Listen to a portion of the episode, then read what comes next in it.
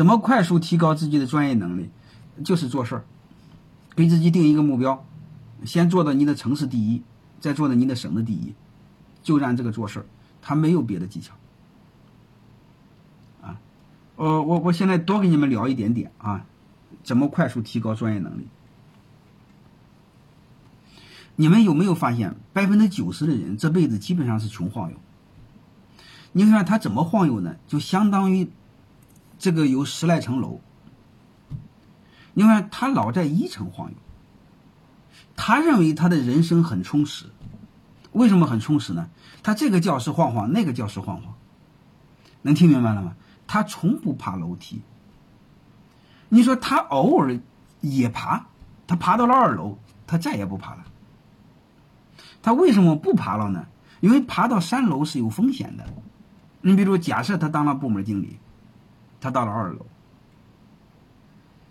然后呢，他和以前的那小弟兄们在一楼，他就很容易找到感觉，所以他就不愿意爬了，因为爬上去之后当了总监，你会发现有可能当不上，因为当不上的经理也没了，你能理解了吗？所以你会发现，人大部分就是低效的勤奋，不用动脑筋的勤奋。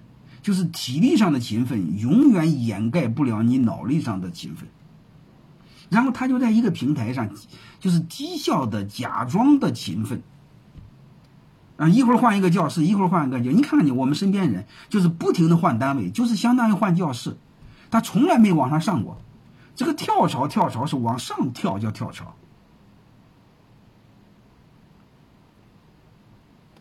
因为他为什么不愿意跳呢？正常来，我一再说过，因为越优秀，他的朋友越少，他会越孤独，所以他不如回到他那个以前，越往低层，你会发现他越在二楼，他一层一楼的鸟人会崇拜他，然后没事叫他大哥敬个酒，哎呀狐朋狗友感觉很爽。他真要到五楼的时候，你会发现认识的人很少，巴结的人也很少，他自己又很孤独，所以有人到一定程度就不往上上。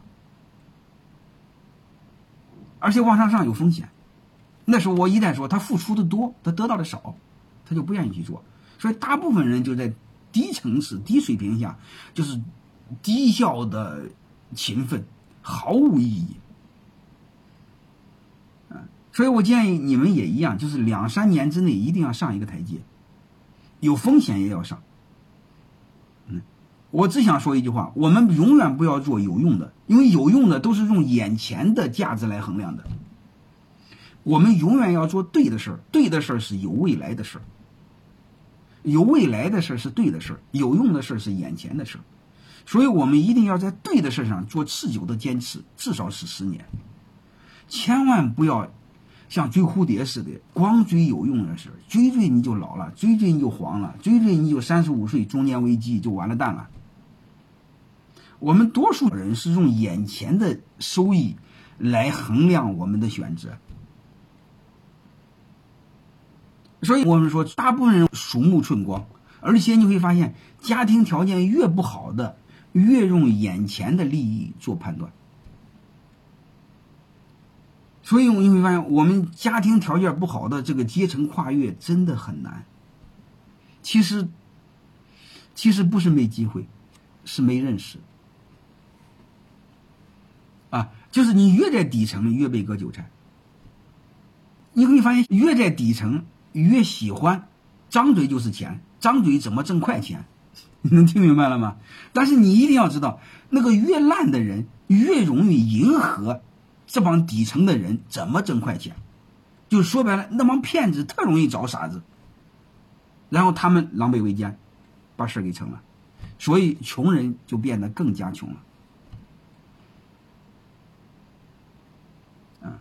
所以这些事我们应该把它给看透。你看不透，你就就感觉很冤，啊，能理解了什么意思了吗？所以你给自己一定要做一个事儿。我一再说，两三年内你一定要成长，你的职位一定要往上换。还有一个，两三年内你的朋友一定要换。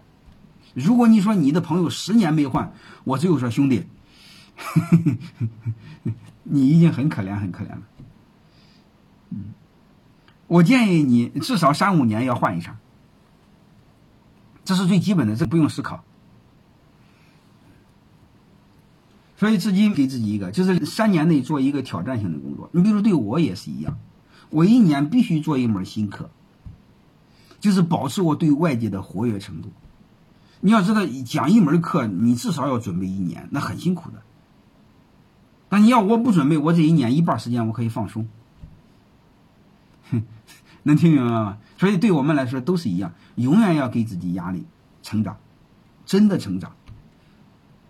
而不是所谓追求财富上的成功，那个很无聊，毫无意义。不要捣鼓这样的事儿。